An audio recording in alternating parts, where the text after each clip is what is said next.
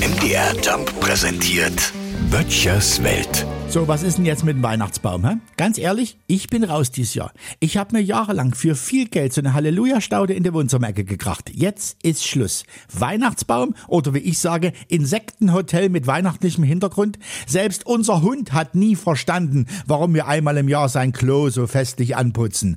Was ich immer für Trara gemacht habe. Aber dieses Jahr, da hat sich irgendwie mein schlechtes Gewissen gemeldet. Ich meine, sind wir doch mal ehrlich, das ist doch kurios. Man sägt zu Weihnachten einen gesunden Baum um, stellt ihn sich in die Wohnung und schaut ihm dann feierlich beim Sterben zu? Andererseits erinnert mich das ein bisschen an die vergangene Fußballweltmeisterschaft in Katar. Ja, selbst wenn man sie boykottiert hat, so hat sie doch stattgefunden. Und so ähnlich ist es auch mit den Bäumen, denken sich viele. Ob ich mir nun einen kaufe oder nicht, geschlagen wurden sie ja schon und sie liegen zuhauf in irgendwelchen Märkten. Hier sollte man vielleicht langfristig denken. Ich kann auch die große Klappe haben, weil ich habe vorm Haus eine Tanne und hinten im Garten stehen noch zwei.